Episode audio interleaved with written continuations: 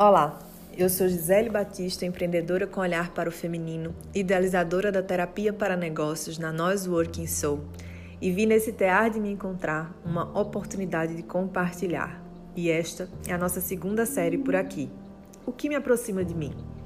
Hoje vamos compartilhar sobre o olhar do outro. Tem uma música de Leone que diz: Depois de você, os outros são os outros e só. Pois bem, durante muito tempo eu nomeava esse você um externo ao meu ouvido. Mas o caminhar tem me ensinado que esse você sou eu mesma escutando sobre mim.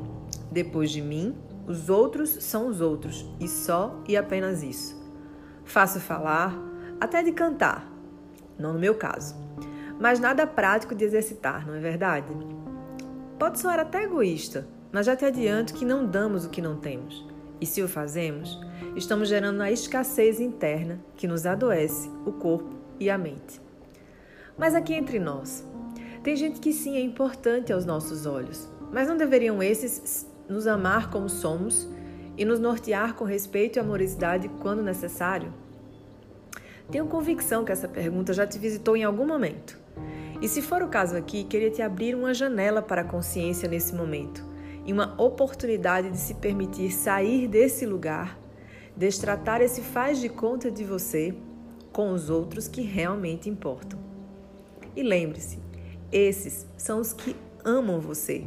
E com uma pedagogia genuína é possível ressignificar esse seu verdadeiro lugar.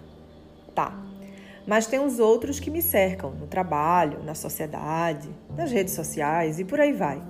Pois é, com esses, a cada não que você dá a si mesma para agradar, te deixo pontos de vista.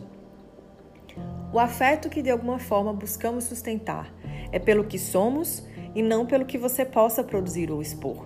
E aí, que retorno é esse que você está esperando? Quem sabe verdadeiramente de você te apoia, te respeita, te compreende e sabe do que você fala e como fala. Se não passa por essa reciprocidade, vale a pena? Se você está se espremendo, excluindo para caber em algum lugar, se pergunte se isso realmente é para você. Se não, busque sua tribo, seu bem-querer, seu bem-estar. E vamos combinar. Sabemos que é ilusório achar que vamos mudar o outro. Esse só muda se quiser. Então, Nessa conversa aqui, só sobra você, mulher incrível, para mudar essa visão de si mesma. Me mantenho na dinâmica de propor sentar-se e tomar um café, um chá, uma água, o que queira, mas que esteja em sua companhia.